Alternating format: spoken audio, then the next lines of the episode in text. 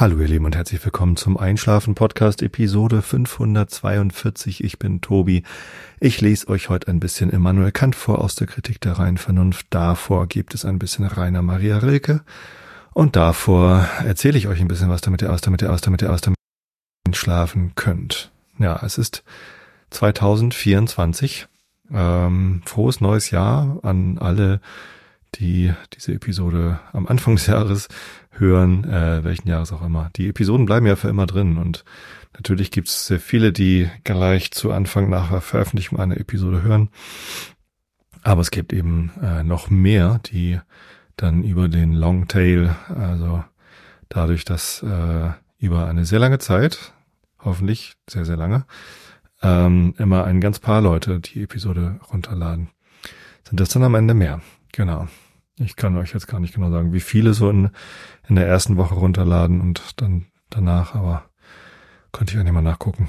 Naja, ist ja auch egal. Frohes Neues. Äh, wie auch immer. Wie, wie lange sagt ihr eigentlich immer frohes Neues? Ja, wahrscheinlich äh, so ein paar Tage, höchstens zwei Wochen danach wird es irgendwie doch ein bisschen merkwürdig. Ja, ähm, bevor ich in das heutige Thema einsteige, äh, das wird der 37. Chaos Communication Congress sein, auf dem ich war, möchte ich eine Ankündigung machen für eine neue Rubrik in dieser Sendung. Wenn ihr die nicht hören wollt, überspringt ihr einfach das nächste Kapitel oder springt zur nächsten Kapitelmarke oder zur 37C3 Kapitelmarke. Falls ihr keinen Podcast-Player mit Kapitelmarken habt, ähm, holt euch einen.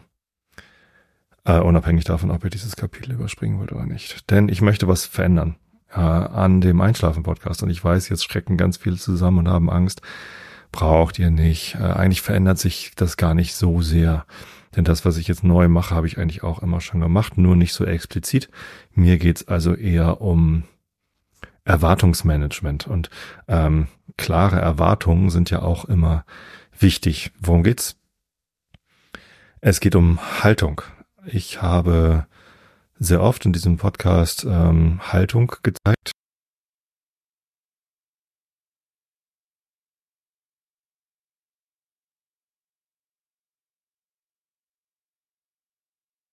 so ein bisschen rauszuhalten. Also ich habe es nur dann gemacht, wenn es mir wirklich, wirklich, wirklich akut und wichtig war.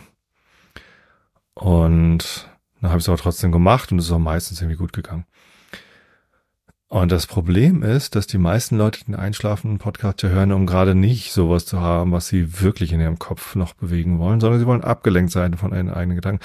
Und das ähm, ist ja auch mein Ziel. Das mache ich, deswegen mache ich das ja auch gern. Und das soll auch so bleiben. Allerdings möchte ich ganz gerne immer am Anfang der Episode einen kurzen Blog, ein kurzes Kapitel, eine Rubrik oder wie auch immer man das nennen soll, ähm, einfügen, wo ich durchaus Haltung zeigen möchte. Und äh, warum ich das mache, kommt im heutigen Haltungsblock sozusagen. So, im Jahre 2017 ist die AfD in den Bundestag eingezogen. Das hier ist jetzt der Haltungsblock. Überspringt den Block, wenn ihr nicht wollt.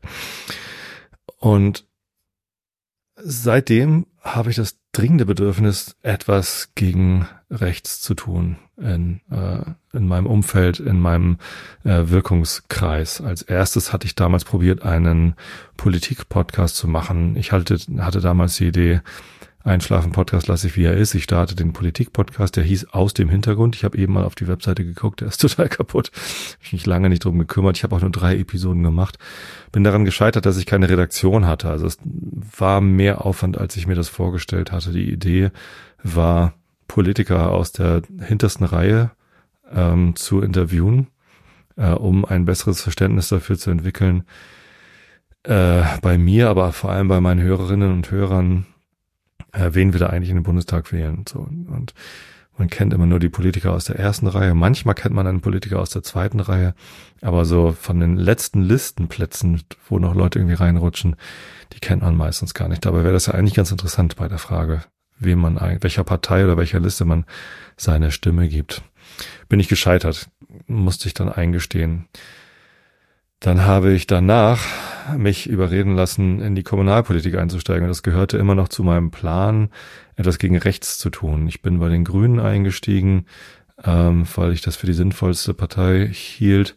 und habe dann in der Kommunalpolitik mitgewirkt, habe zwei Jahre lang auf die Kommunalwahl 2021 hingearbeitet und bin dann ja auch gewählt worden. Wir haben ein sehr gutes Ergebnis erzielt eigentlich für die Grünen hier in Karkensdorf und in der Samtgemeinde Tosted und habe dann versucht, Kommunalpolitik zu machen. Ich war dann zwei Jahre lang im Samtgemeinderat und habe immer versucht, sinnvolle Dinge zu tun, sinnvolle Dinge anzustoßen und bin damit aber ebenso gescheitert. Also es war wahnsinnig schwierig, irgendwas zu verändern. Ähm, sehr zeitaufwendig. Also allein schon die Mitarbeit im Samtgemeinderat war sehr zeitaufwendig, die Sitzungsvorlagen durchzuarbeiten, genau zu verstehen, worum geht's hier eigentlich.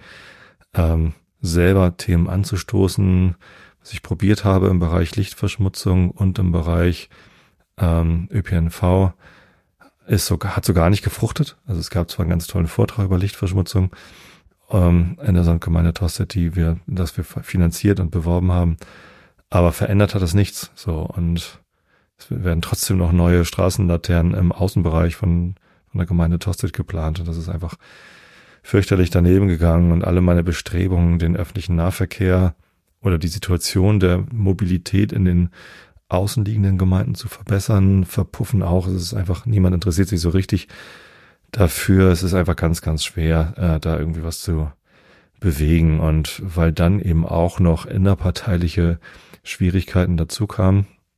Also es gibt äh, innerhalb der Grünen nicht nur in Tosted, sondern überall so diesen Konflikt zwischen, ja, die Natur ist ganz wichtig äh, und ja, so Freiflächen, Photovoltaikanlagen sind halt doch auch echt hilfreich für die Energiewende. Und diesen Konflikt hier auf kommunaler Ebene auszufechten, da habe ich halt auch kein Land gesehen. Also auch die Grünen in Tosted haben halt den Ausbau der Photovoltaik, Freiflächenanlagen ähm, verlangsamt, weil es dort eben Leute gibt, die glauben, dass das nicht so eine tolle Idee ist. Kommt dann immer das Argument, lass uns doch erstmal alle Dächer machen. Na, aber wir machen ja auch nicht die Dächer. Es dauert alles viel zu lange und äh, dass Verzögerungen insgesamt halt eine scheiß Idee sind damit bin ich damit halt nicht, nicht durchgekommen. Es war sehr frustrierend. So, und das war nicht das Einzige, was mich an den Grünen frustriert hat. Also ganz zu Anfang gab es schon einen Konflikt bezüglich Homöopathie. Ähm, da gab es einen Antrag von der Grünen Jugend, dass Homöopathie nicht mehr besser gestellt werden äh, sein soll als äh, Medizin. Und äh, da gab es halt auch sehr ideologische Grabenkämpfe und keine vernunftbasierte Diskussion dazu sehr anstrengend. Und wenn ich dann, dann habe ich jetzt nach zwei Jahren mal Revue äh, kapitulieren, nee, wie heißt das? Revue passieren lassen und überlegt, was hat mir das eigentlich gebracht, äh, in der Lokalpolitik aktiv zu sein, in meinem Ziel etwas gegen rechts zu tun, also gegen Rechtsextremismus vor allem.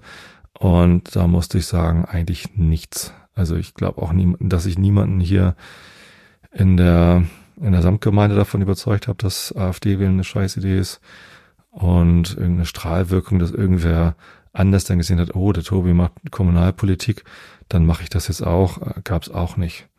Letztendlich muss ja jeder selber, also und deswegen bin ich äh, zurückgetreten von meinen Ämtern und auch ausgetreten aus der Politik, äh, aus der Partei. Nicht, weil ich die Grünen so scheiße finde. Es gibt vieles, was ich an den Grünen schlecht finde äh, insbesondere was die Migrationspolitik angeht, äh, Asylkompromiss mittragen, äh, das ist menschenrechtsfeindlich, also es ist nicht gut. Ähm, ich verstehe solche Kompromisse manchmal nicht und ähm, das ist schwer.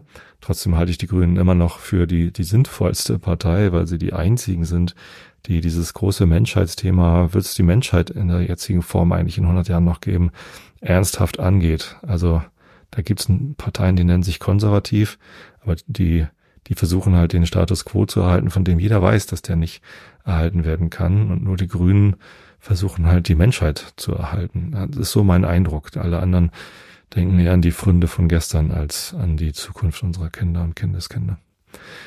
Deswegen unterstütze ich die Grünen weiterhin, aber Mitglied muss ich nicht mehr sein, denn Mitglied bin ich nur geworden, damit ich Kommunalpolitik machen kann. Jetzt, wo ich es nicht mehr tun will, ähm, brauche ich da auch nicht mehr Mitglied zu sein. Kann ich auch besser gegen die Grünen stänkern, wenn es mal was zu stänkern gibt. Ja, so. Und äh, was bleibt ist aber mein Wunsch, etwas gegen Rechtsextremismus oder für mehr Vernunft zu tun, mehr Haltung zu zeigen. Und ähm, da ist mir jetzt die schlussendlich die Idee gekommen, ich habe eine Plattform mit sehr viel Reichweite. Das ist der Einschlafen-Podcast. Es ist auch der Realitätsabgleich bei Holger Klein im Vrind Podcast, aber ähm,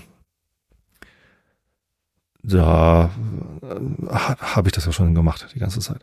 So und äh, außerdem hat der Einschlafen-Podcast eine deutlich größere Reichweite noch als Vrind und deswegen will ich die jetzt nutzen und auch bewusst nutzen und auch so, dass ihr wisst, was euch hier erwartet. Ne? Weil wenn so eine Haltungs so ein Haltungsmonolog von mir kommt äh, und ihr seid gar nicht drauf eingestellt und wollt es nicht zum Einschlafen haben, dann ist das sicherlich nicht so gut. Sehe ich auch ein, aber ähm, dann biete ich euch jetzt halt die Möglichkeit, genau diesen Teil zu überspringen und ähm, und dann direkt zum, zum langweiligeren, entspannteren zu, zu springen, langweilig nicht. Ne? Also manchmal ist es ja auch spannend, was ich dann so in dem, in dem Laberteil mache. Ähm, für einige Leute. Also wer sich zum Beispiel für Hacking interessiert, wird heute irgendwie vielleicht interessiert zuhören. Wer sich für Brot interessiert, hört, hört zu, wenn ich über Brotbacken rede. Also das gibt's ja schon immer. Ähm, aber im Wesentlichen ist es ja, äh, versuche ich halt was zu erzählen, was nicht unbedingt aufregt. Und dem Haltungsteil kann ich das halt nicht ausschließen, dass ihr euch aufregt, wenn ihr das hört. Aber ja, ähm, was ist das jetzt für ein Haltungsteil hier? Also erstmal wollte ich erstmal erklären, was das, äh, was ich meine mit dem Format, was ich hier einfüge und wie ihr damit umgehen sollt oder könnt. Ähm, ich versuche ihn kurz zu halten. Ich bin jetzt schon bei zehn Minuten, äh, will jetzt auch fertig werden und ich möchte halt immer was übermitteln. Was ich heute übermitteln will, ist ja nee die Erklärung und ein Denkanstoß an euch.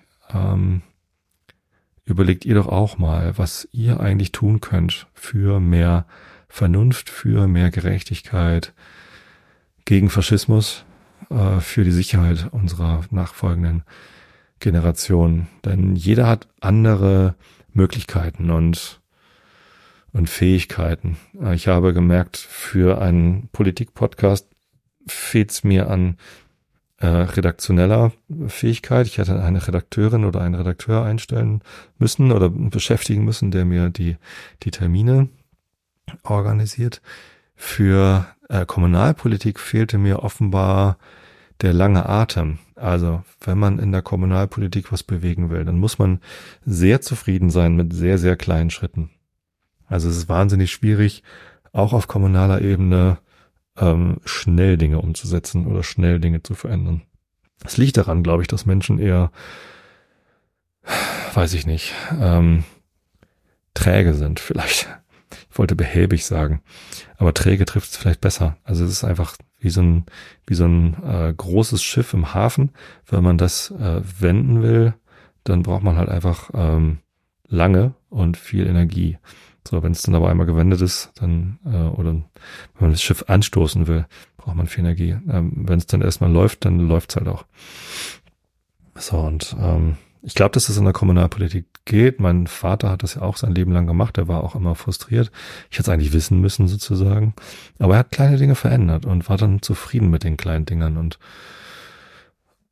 das fehlt mir. Das kann ich nicht. Also ich, ich habe nicht so viel freie Zeit, in der ich für die Kommunalpolitik arbeiten könnte, um äh, wirklich auch ein bisschen was zu bewegen. Und dann bin ich auch zu ehrgeizig, glaube ich. Ich hätte dann lieber mehr bewegt haben wollen. Es gibt einfach zu viele konservative Kräfte im Sinne von bloß nichts verändern, bloß nichts machen, bloß nichts Neues. Und das äh, finde ich mega frustrierend, weil es muss sich was ändern. Wir müssen uns ändern. Und das heißt nicht unbedingt, dass Dinge verschlechtert werden müssen oder dass man Dinge verbietet, sondern ähm, die Klimawende, die Mobilitätswende, alles bietet große Chancen, sowohl sozial als auch wirtschaftlich. Und die sollten wir ergreifen, anstatt uns davor zu fürchten. Und deswegen, ja, hat mich das frustriert. So, ähm, denkt ihr doch auch mal drüber nach, was eure äh, Möglichkeiten sind, was ihr tun könnt, wenn ihr keine Podcaster seid, also das, was ich jetzt hier mache, die Plattform Einschlafen Podcast nutzen, um Haltung zu zeigen, zu übermitteln. Also in den nächsten Folgen werde ich auch in den ersten zehn Minuten immer mal darüber reden, warum man eigentlich nicht AfD wählen sollte, was eigentlich schlecht ist an Faschismus, äh, was wir denn tun könnten, um die Klimakatastrophe zu vermeiden äh, oder zu verringern, die Beschleunigung der Klimakatastrophe zu verlangsamen, um in der zweiten Ableitung zu sprechen. Und ähm, das kann natürlich nicht jeder, weil nicht jeder einen Podcast hat mit irgendwie 150.000 Downloads pro Episode. Jetzt vielleicht nur noch 100. Aber ähm, ich hoffe natürlich, dass ihr mir alle gewogen bleibt. Also alle, die hier regelmäßig zuhören. Ich glaube, regelmäßige Hörer sind es gar nicht so viele. Also von den 150.000 Downloads pro Episode sind das, glaube ich, nur 20, 30.000, die regelmäßig zuhören. Was heißt nur? Das sind sehr, sehr viele. Und alle anderen sind halt so gelegentliche oder Ersthörer, die mal reinhören, das dann komisch finden, damit nichts anfangen können und wieder wegbleiben. Sonst wäre es ja ein massives Wachstum, wenn ich alle zwei Wochen 100.000 neue Hörer hätte. Das ist offenbar nicht so. Ähm, aber schönen Gruß an alle, die hier zum ersten Mal zuhören. Ihr erlebt jetzt ein neues Kapitel, aber damit sei es dann auch getan für diesen ersten Haltungsblock. Ähm, ich hoffe, vielleicht ist es ja sogar so, dass einige Leute dabei auch schon einschlafen können oder sich das irgendwie unter das Kopfkissen legen, äh, um mit dem Gedanken einzuschlafen und nicht mit dem Gedanken, den man vorher hatte. Wer weiß das schon. Alle anderen begrüße ich jetzt im zweiten Block und das ist der Entspannungslaber-Block. Ich habe keine guten Namen für diese Blöcke. Also eigentlich sind es ja Rubriken, würde man sagen. Ne? Abschnitte, Kapitel. Eigentlich heißt es Kapitel. Also, ich wollte euch erzählen vom 37. Chaos Communication Congress. Und weil das drei Cs sind, kürzt man das auch immer 37C3 ab. Also immer, ich glaube seit dem 16. oder 17. CCC. Und das ist ein Kongress, der veranstaltet wird vom Chaos Computer Club. Und das ist ja eine Organisation der Hacker in Deutschland und glaube ich ganz Europa. Also ich weiß gar nicht, wie international das ist. Ich glaube, es ist ein eingetragener Verein, der CCC. Keine Ahnung. Ir irgendwie sind die organisiert und die hacken. So, und hacken heißt, ich will etwas im Detail verstehen. Ähm, ich will etwas genau herausfinden. Ich will auch auf Sicherheitslücken aufmerksam machen. Und ähm, ich, ich möchte für eine sicherere Welt kämpfen. Also das sind auch, ist auch ein sehr, jetzt wo ich irgendwie drüber nachdenke, ist auch ein Verein mit sehr viel Haltung.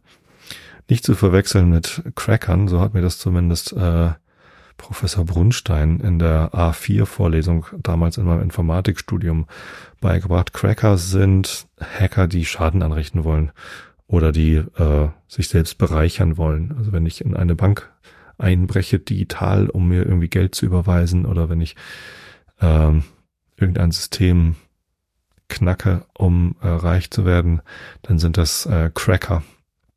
So hat er sie zumindest genannt. Und darum geht's nicht auf dem Chaos Communication Congress, äh, sondern äh, um allgemeines äh, Wissensweitertragen. Es geht auch um Haltung zeigen, es geht aber auch um Spaß haben, um Kunst und Kultur und es ist eine sehr, sehr bunte Veranstaltung und das gefällt mir sehr, sehr gut. Ich war schon jetzt das vierte Mal auf einem Kongress. Mein erster war der 31. Äh, dann war ich auf dem 32. und 33. und dann war er aber in, also ich glaube, ich war auf dem, ja, auf dem 33. war ich auch, Works for Me. Und äh, danach ist er, glaube ich, nach Leipzig gezogen und dann war Corona-Pause. Vorher war er in Hamburg, also ganz früher war er wohl auch mal in Berlin und so, aber ähm, ich habe ihn in Hamburg kennengelernt, im CCH.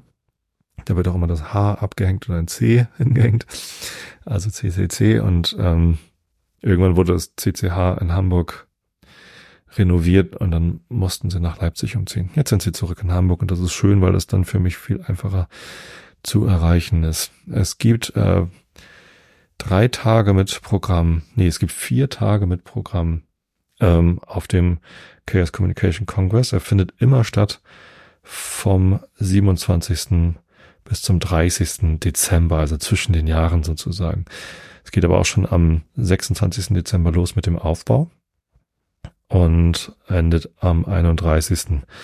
mit dem Abbau. Das sind dann Tag 0 und äh, Tag 5 sozusagen vom Kongress. Genau. Wie muss man sich das Ganze vorstellen? Also erstmal muss man ein Ticket bekommen für den Kongress. Das ist schwierig, weil es nicht so viele Tickets gibt. Ähm, es gibt einfach nicht so viel Platz, äh, wie es Leute gibt, die dorthin wollen würden.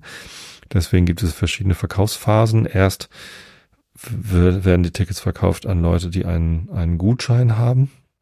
Gutscheine bekommt man, wenn man sich äh, zuvor schon auf Kongressen ehrenamtlich betätigt hat, so zum Beispiel. Das nennt sich Engeln. Also die Menschen, die ehrenamtlich, freiwillig auf dem Kongress mitarbeiten, nennen sich Engel. Da gibt es verschiedene Funktionen. Es gibt äh, die Engel, die am Einlass stehen und Tickets kontrollieren. Es gibt Engel, die ähm, auf der Bühne Herold machen quasi, also äh, Talks ansagen. Es gibt Engel, die räumen einfach auf. Es gibt Engel, die machen alles Mögliche, verkaufen Getränke. Keine Ahnung. Also es gibt sehr, sehr viele Engelfunktionen. Technikengel natürlich, die dann irgendwie die Veranstaltungstechnik machen. Ich habe auch Mareile gesagt, sie könnte auch mal Technik engeln, aber sie fühlt sich noch nicht so weit. Ähm, genau. Und wer, wer das schon mal gemacht hat, ähm, der hat dann Vorrang zu seinem Ticket. Alle anderen müssen sich hinten anstellen. Da gibt's dann, also gab es dieses Jahr zwei oder letztes Jahr, wir sind ja schon im Jahr 2024, zwei Verkaufstermine, äh, wo man dann äh, so als Nicht-Voucher-Mensch, als Nicht-Gutschein-Mensch da irgendwie rankommt. Diese Termine liefen dann so, dass äh, zu einem bestimmten Zeitpunkt der Shop eröffnet worden ist. Wer dann auf den Shop geht, musste als erstes einen Capture lösen. Man wusste aber nicht, was für einen Capture kommt. Das sind diese kleinen Aufgaben, mit denen man normalerweise vermitteln soll, ich bin keine Maschine. Ich glaube, in diesem Fall war es eher so der Load Balancer. Wir müssen, wir können nicht alle direkt in den Shop lassen, sondern äh, müssen irgendwie eine, eine kleine, einen kleinen Puffer davor haben. So, und das führte dann dazu, dass man halt nicht exakt zur Stunde, ich weiß nicht, bei welcher Stunde es war, 15 Uhr oder so, äh, reinging, sondern 15 Uhr und zwei Sekunden. Wenn man das in, innerhalb von einer Sekunde gelöst hat, das Capture, dann war man in einem dreistelligen Wartebereich, äh, äh, Wartenummernbereich. Achso, stimmt, es gab noch Wartenummern dann. Ich habe beim ersten Mal, wie gesagt, es gab zwei Termine, habe ich tatsächlich ähm, zu lange gebraucht. Habe ich zwei Sekunden gebraucht, um das Capture zu lösen, weil ich überrascht war. Ich musste eigentlich nur einen Kreis von oben nach unten ziehen oder von links nach ich weiß nicht mehr. So, und äh, so ein Capture hatte ich noch nie gesehen. Das ist natürlich eine sehr einfache Aufgabe, aber ähm, das musste ich ja erstmal verstehen. Da war ich auf Platz 4000 oder so in der Warteschlange und bevor die, bevor ich dran war, waren dann die Tickets für diesen Verkaufstermin leer. Aber beim zweiten Verkaufstermin habe ich dann Tickets bekommen. Genau, außerdem haben wir als Kollegen, also sehr viele von meinen Arbeitskollegen waren auch mit da und da haben uns auch gegenseitig geholfen, noch an Tickets ranzukommen, weil die waren nicht personengebunden, sondern die konnte man einfach kaufen und dann weitergeben. Ja. Dann ähm, kann man sich auch im Vorfeld des Kongresses schon überlegen, was möchte man dort eigentlich machen, wen wird man da eigentlich treffen ähm, und sich informieren. Äh, wenn man dann ankommt, ist man in der Regel erstmal erschlagen, denn äh, man kommt an beim Kongresszentrum und äh, geht da rein, zeigt sein Ticket vor, kriegt ein Armband um den, ums Handgelenk, damit man rein und rausgehen kann die nächsten Tage. Und dann ist man drin und es ist einfach, ja, es sind einfach sehr, sehr viele Menschen und die nehmen einfach das gesamte Kongresszentrum in Beschlag. Also es ist jetzt nicht so, dass dort nur Vorträge in den Sälen sind, sondern alle Flure, alle Bereiche, alles ist voll mit Menschen und äh, die machen da Dinge. Äh, manchmal sitzen sie einfach an Tischen und programmieren, meistens sind dann aber die Tische schon oder programmieren oder tun irgendwas. Meistens sind dann auch die Tische schon irgendwie hübsch geschmückt mit, weiß nicht, blinkenden LEDs oder was auch immer. Es gibt sehr, sehr viele Assemblies. Das sind Bereiche, die konnte man, kann, kann man als Organisation quasi buchen. Ich war meistens bei der Sendezentrum Assembly. Das Sendezentrum ist das, wo sich die Podcaster treffen, also die freie Podcaster-Szene, die alte Podcaster-Szene, muss ich vielleicht auch sagen.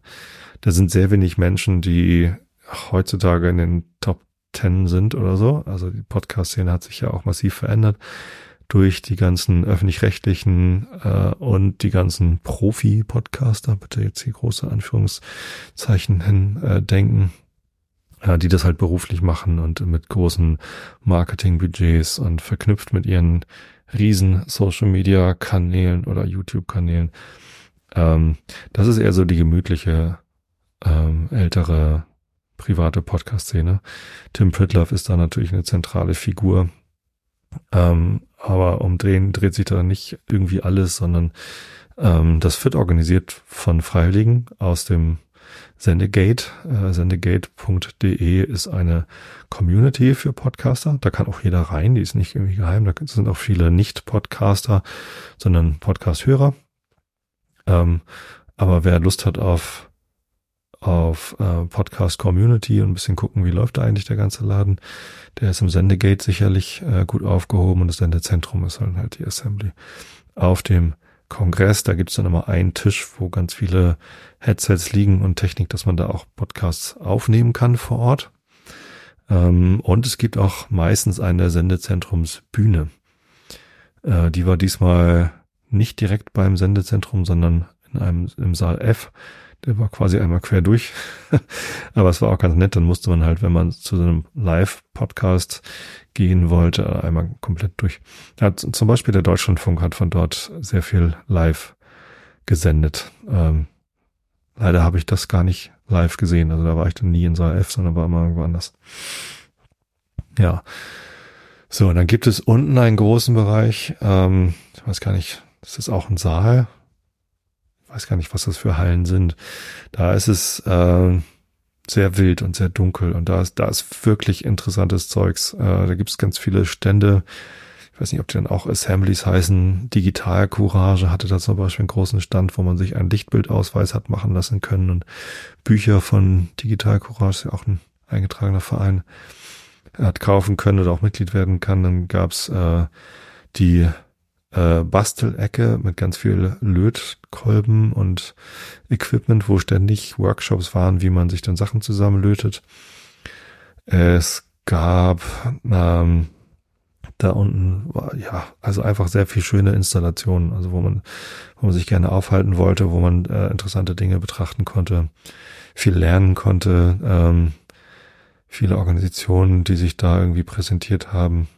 Ähm, aber auch so völlig random. Also es gab irgendwie eine Ecke oben in der Nähe vom Sendezentrum, da haben ein paar Jungs äh, einfach Technik mitgebracht zum Spielen. Und zwar SD Fernsehkameras, also Standard Definition, also jetzt nicht die neuesten HD Kameras, sondern SD, aber hatten halt mehrere Kameras und die waren alle an so einem Mixer angeschlossen. Und dann konnte man irgendwie gucken, wie man früher äh, Fernsehproduktionen gemacht hat mit irgendwelchen Übergängen und äh, von einer Kamera auf die nächste, Bild in Bild und sowas alles. Es war alles Analogtechnik und stand da alles rum. Der Mischer konnte zwar auch digital, aber ähm, ja, das war ganz spannend. Ein bisschen Licht, bisschen Kameras, bisschen Tontechnik, bisschen Lichttechnik und ähm, meine Tochter war begeistert, hat Spaß gemacht.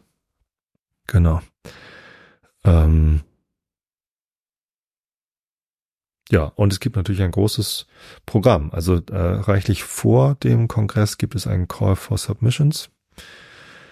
Und dann kann man halt Talks einreichen. Ich würde gerne einen Vortrag halten über das und das. Und dann gibt es ein Komitee, das wählt daraus aus. Äh, die Akzeptanzrate ist, glaube ich, eins zu zehn oder so. Also von, von zehn Beiträgen, die eingereicht werden, wird nur einer genommen, weil es einfach nicht so viele Slots gibt. Und es gibt etliche Tracks, die parallel laufen. Äh, drei große Tracks, die dann auch im Programm besonders genannt werden, aber daneben laufen halt noch ganz viele kleinere Tracks, die dann eben auf den kleineren Bühnen stattfinden. Und ähm, entsprechend gibt es ein sehr, sehr vielfältiges Programm an äh, Beiträgen, die professionell vorbereitet sind, die gefilmt werden, die alle aufgenommen werden und sich dann eben auch äh, irgendwie ähm, hinterher noch an, an, anzuschauen sind. Also, und, und das Programm, das ist auch äh, immer noch öffentlich, äh, einfach unter Fahrplan, also deutsches Wort Fahrplan, Punkt, ccc.de, glaube ich. Oder in der Fahrplan-App mache ich das meistens. Da kann man halt gucken, was es da so gibt. Und da kann man auch filtern nach Sprache. Viele Beiträge sind auf Englisch, aber einige auch auf Deutsch.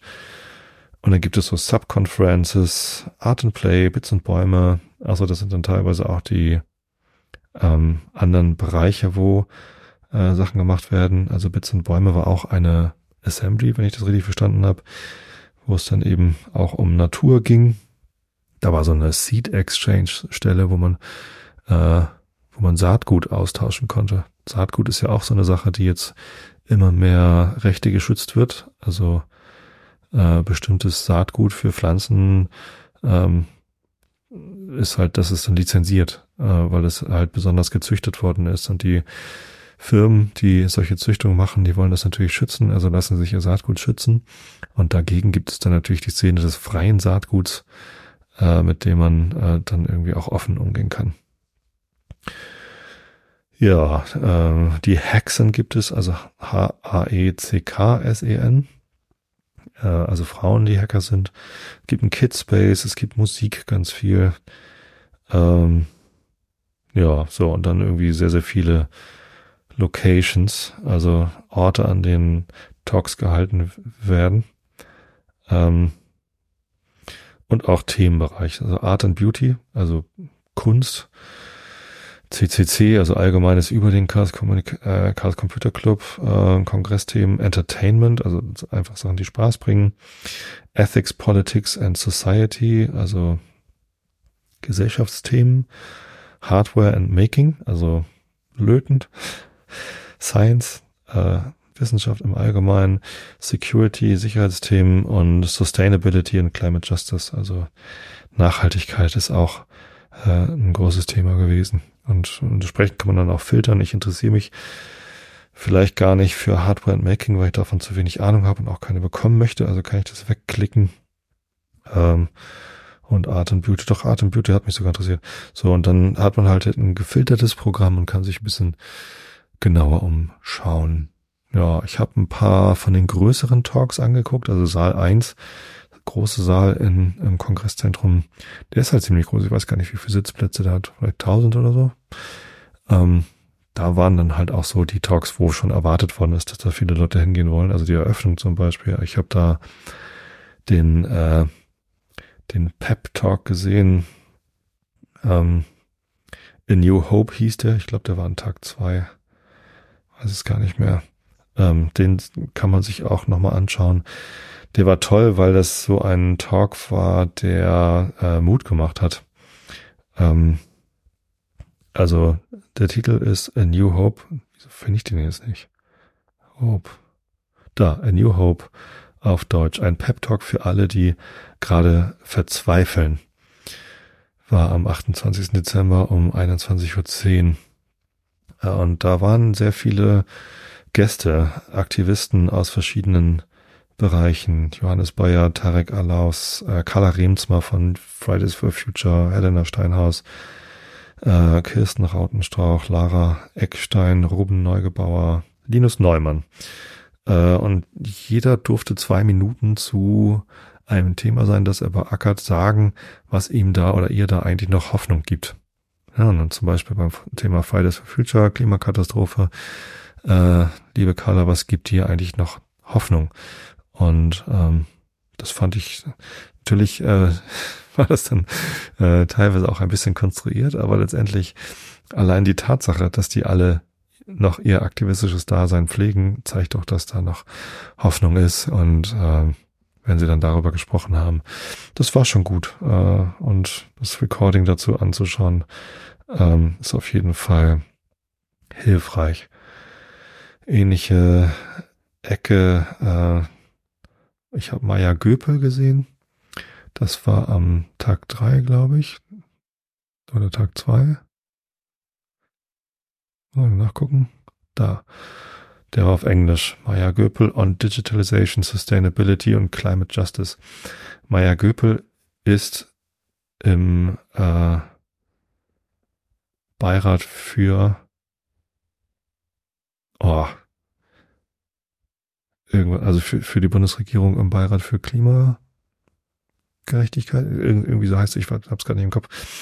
Eine sehr intelligente Frau, also wirklich, die äh, übersteigt meinen Intelligenzquotient wahrscheinlich ums Doppelte oder so.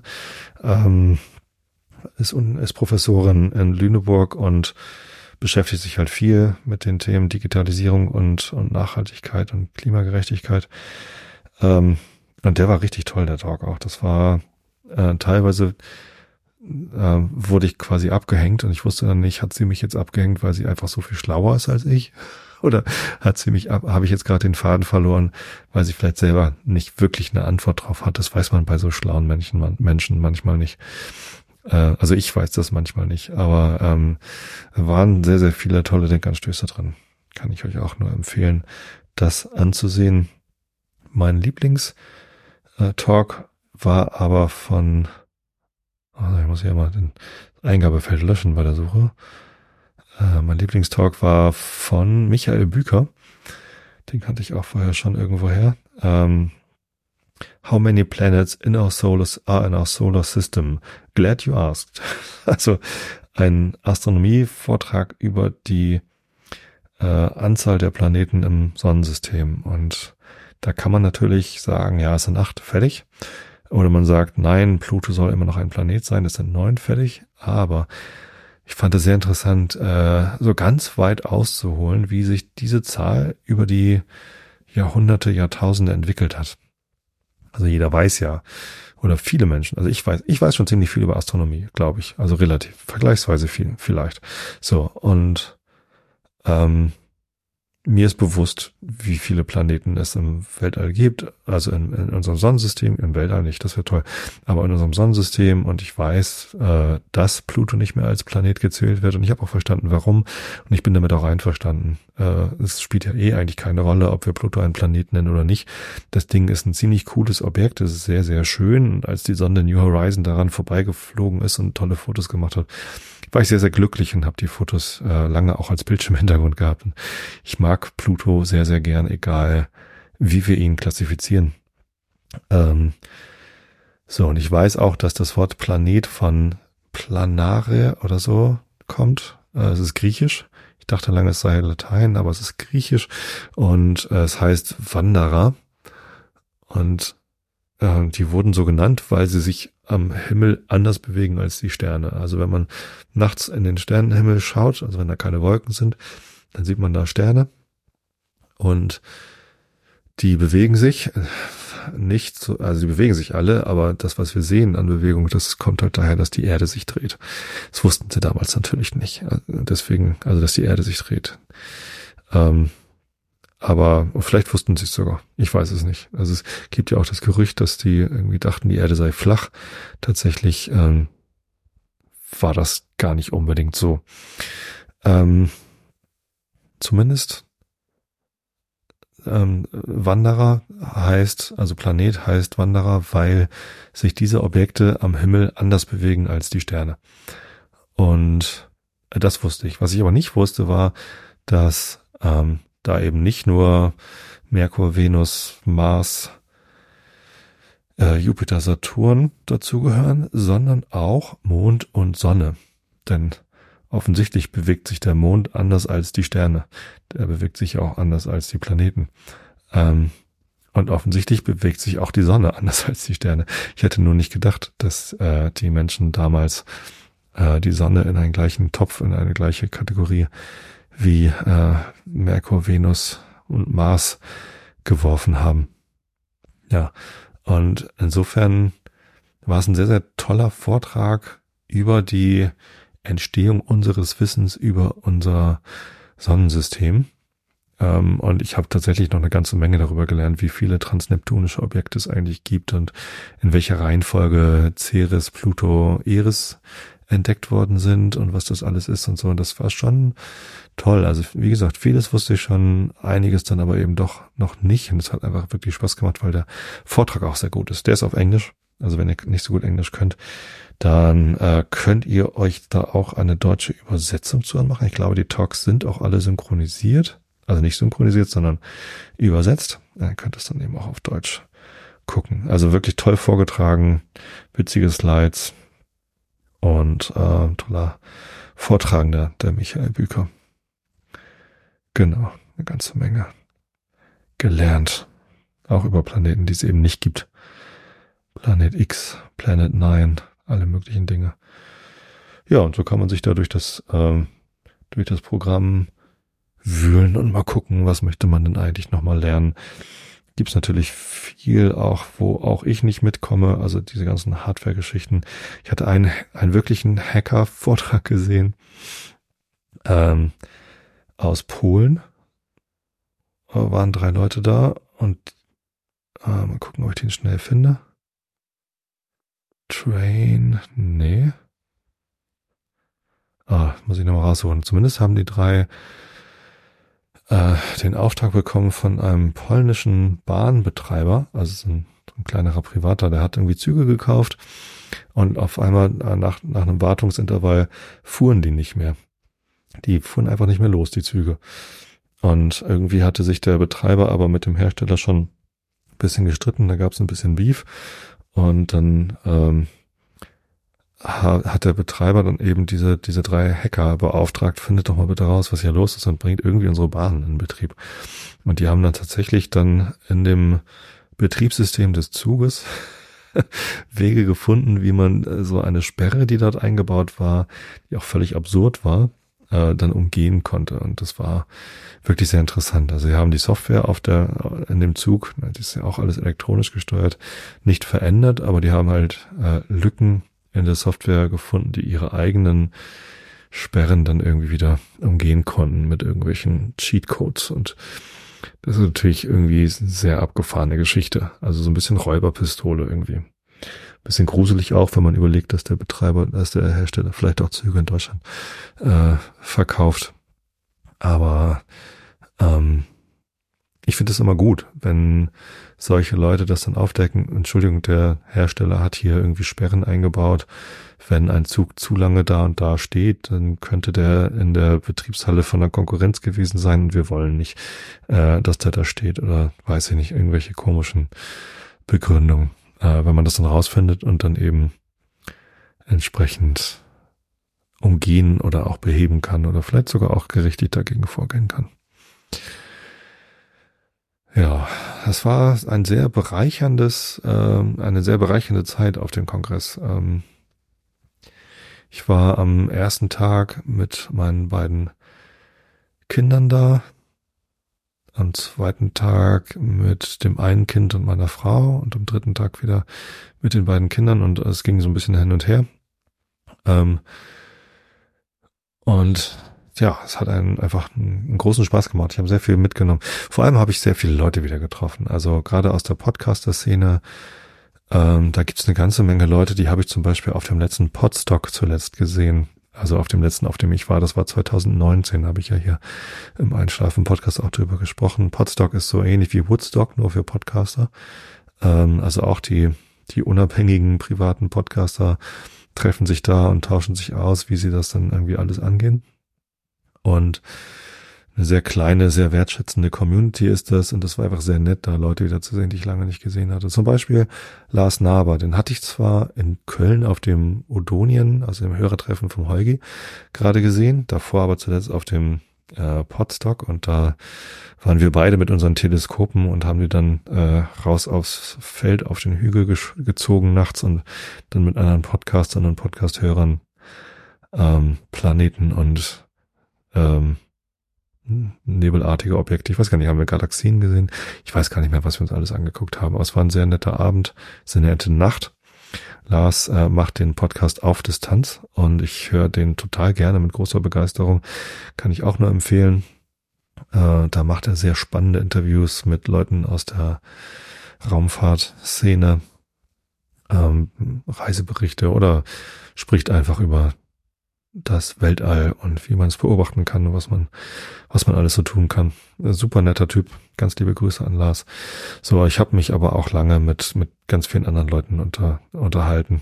Ähm, der Max Snyder hatte mich noch zu seinem Podcast eingeladen. Äh, der heißt Gala Be Need In.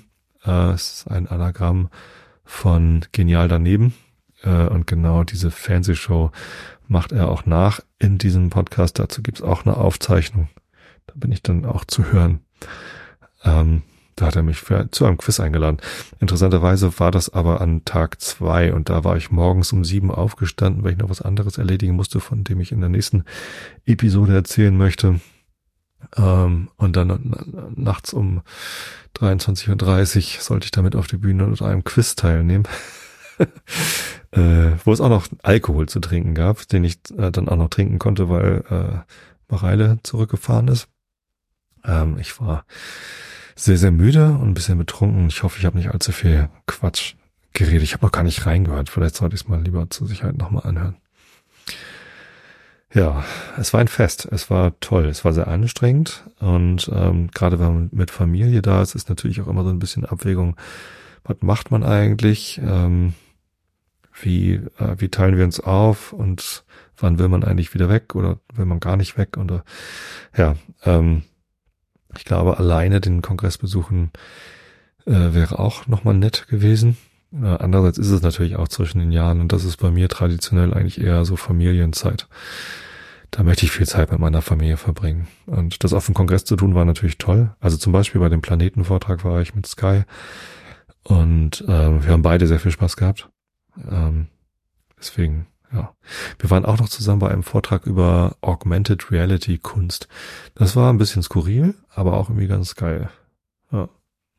Ich habe leider die Augmented Reality Kunstwerke, die im CCH quasi ausgestellt waren, die habe ich dort nicht äh, genießen können. Hatte ich glaube ich die falsche Technik, aber ich hatte dann auch keine Lust, das noch rauszufinden, wie das denn geht.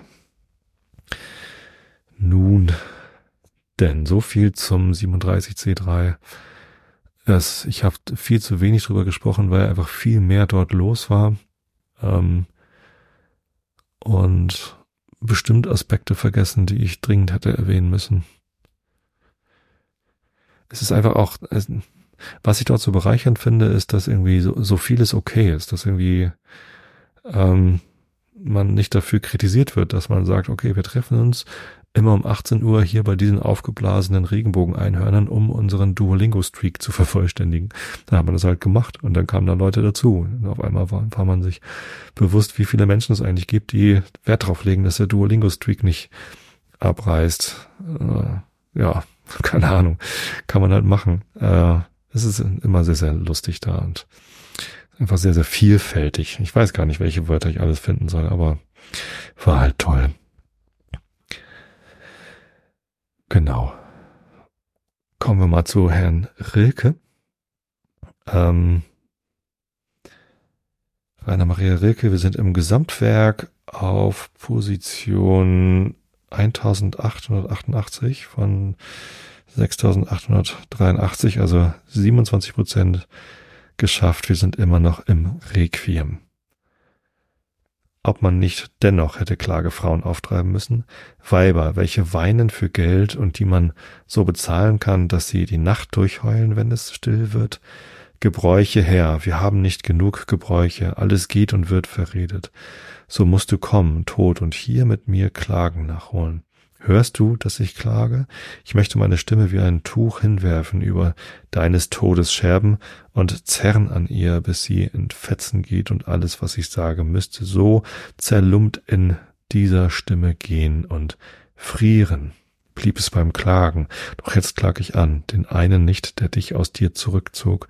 Ich finde in ihn nicht heraus, wie er, er ist, wie alle, doch alle klag ich in ihm an, den Mann, wenn irgendwo ein Kind gewesen sein tief in mir aufsteigt, das ich noch nicht kenne, vielleicht das reinste Kind sein meiner Kindheit, ich will's nicht wissen, einen Engel will ich daraus bilden, ohne hinzusehen, und will ihn werfen in die erste Reihe schreiender Engel, welche Gott erinnern, denn dieses Leiden dauert schon so zu lang, und keiner kann's, es ist zu schwer für uns, das wirre Leiden von der falschen Liebe, die bauend auf Verjährung wie Gewohnheit ein Recht sich nennt und wuchert aus dem Unrecht. Ich finde ja dieses äh, Requiem zunehmend irritierend, aber noch habe ich nicht den starken Impuls, äh, das Vorlesen dieses Requiems irgendwie abzubrechen. Deswegen lese ich es noch weiter vor und komme jetzt aber erstmal, ich brauche ein bisschen mehr Licht, zu Herrn Kant. Immanuel Kant, Kritik der reinen Vernunft. Wir sind auf Seite B 804 oder 803? 803. Ähm, zweiter Band in der transzendentalen Methodenlehre, in der Disziplin, in Ansehung der Hypothesen. Augen zu und zugehört. Wenn die hier zum Beispiel angeführten Vernunftbehauptungen unkörperliche Einheit der Seele und Dasein eines höchsten Wesens nicht als Hypothesen, sondern a priori bewiesene Dogmate gelten sollen, so ist als denn von ihnen gar nicht die Rede. In solchem Falle aber sehe man sich ja vor, dass der Beweis die apodiktische Gewissheit einer Demonstration habe. Denn die Wirklichkeit solcher Ideen bloß wahrscheinlicher machen zu wollen, ist ein ungereimter Vorsatz, ebenso als wenn man einen Satz der Geometrie bloß wahrscheinlich zu beweisen gedächte. Die von aller Erfahrung abgesonderte Vernunft kann alles nur a priori und als notwendig oder gar nicht erkennen. Daher ist ihr Urteil niemals Meinung, sondern entweder Enthaltung von allem Urteile oder apodiktische Gewissheit. Meinungen und wahrscheinliche Urteile von dem, was Dingen zukommt, können nur als Erklärungsgründe dessen, was wirklich gegeben ist, oder folgen nach empirischen Gesetzen von dem, was als wirklich zum Grunde liegt, mithin nur in der Reihe der Gegenstände der Erfahrung vorkommen. Außer diesem Felde ist Meinen so viel als mit Gedanken spielen. Es müsste denn sein, dass man von einem unsicheren Wege des Urteils bloß die Meinung hätte, vielleicht auf ihm die Wahrheit zu finden. Ob aber gleich bei bloß spekulativen Fragen der reinen Vernunft keine Hypothesen stattfinden, um Sätze darauf zu gründen, so sind sie dennoch ganz zulässig, um sie allenfalls nur zu verteidigen, das heißt zwar nicht im dogmatischen, aber doch im polemischen Gebrauche. Ich verstehe aber unter Verteidigung nicht die Vermehrung der Beweisgründe seiner Behauptung, sondern die bloße Vereitelung der Scheineinsichten des Gegners, welche unserem behaupteten Satze Abbruch tun sollen. Nun haben aber alle synthetische Sätze aus reiner Vernunft das Eigentümliche an sich, dass, wenn der, welcher die Realität gewisser Ideen behauptet, gleich niemals so viel weiß, um diesen seinen Satz gewiss zu machen, auf der anderen Seite der Gegner ebenso wenig wissen kann, um das Widerspiel zu behaupten. Diese Gleichheit des Loses der menschlichen Vernunft begünstigt nun zwar im spekulativen Erkenntnisse keinen von beiden, und da ist auch der rechte Kampfplatz nimmer beizulegender Fäden. Es wird sich aber in der Folge zeigen, dass doch in Ansehung des praktischen Gebrauchs die Vernunft ein Recht haben, etwas anzunehmen, was sie auf keine Weise im Felde der bloßen Spekulation ohne hinreichende Beweisgründe vorauszusetzen befugt wäre, weil alle solche Voraussetzungen der Vollkommenheit der Spekulation ab gar äh, Abbruch tun, um welche sich aber das praktische Interesse gar nicht bekümmert. Dort ist sie also im Besitze, dessen Rechtmäßigkeit sie nicht beweisen darf und wovon sie in der Tat den Beweis auch nicht führen könnte. Der Gegner soll also beweisen. Da dieser aber ebenso wenig etwas von dem bezweifelten Gegenstande weiß, um dessen Nichtsein darzutun, als der Erstere, der dessen Wirklichkeit behauptet, so zeigt sich hier ein Vorteil auf der Seite desjenigen, der etwas als praktisch notwendige Voraussetzung behauptet. Melior est conditio possidentis. Es steht ihm nämlich frei, sich gleichsam aus Notwehr eben derselben Mittel für seine gute Sache als der Gegner wieder dieselbe, das heißt der Hypothesen zu bedienen, die gar nicht dazu dienen sollen, um den Beweis derselben zu verstärken, sondern nur zu zeigen, dass der Gegner viel zu wenig von dem Gegenstande des Streits verstehe, als dass er sich einen Vorteil der spekulativen Einsicht in Ansehung unseres, unserer schmeicheln könne. Ja. Soweit der Herr Kant der streitet sich auch immer nur, ne? Wenn ihr euch mit mir streiten wollt, nein, wenn ihr mir Feedback geben wollt, dann kommt in den Discord mik.fm slash Discord, also Martha Ida Konrad Friedrich Martha Schrägstrich Discord, D-I-S-C-O-R-D. Das ist die Einschlafen-Community. Da sind ein paar Leute, die unterhalten sich immer nett. Äh, und da könnt ihr auch mich erreichen, äh, wenn ihr Feedback habt zu dem neuen Haltungs- Kapitel ähm, oder an andererseits irgendwas anderes. Insofern freue ich mich dort von euch zu lesen. Ich wünsche euch allen jetzt aber erstmal eine gute Nacht. Ähm, schlaft recht gut, denn Schlafen ist wirklich wichtig und wir hören uns dann noch diverse Male in diesem Jahr. Hab euch alle lieb. Gute Nacht.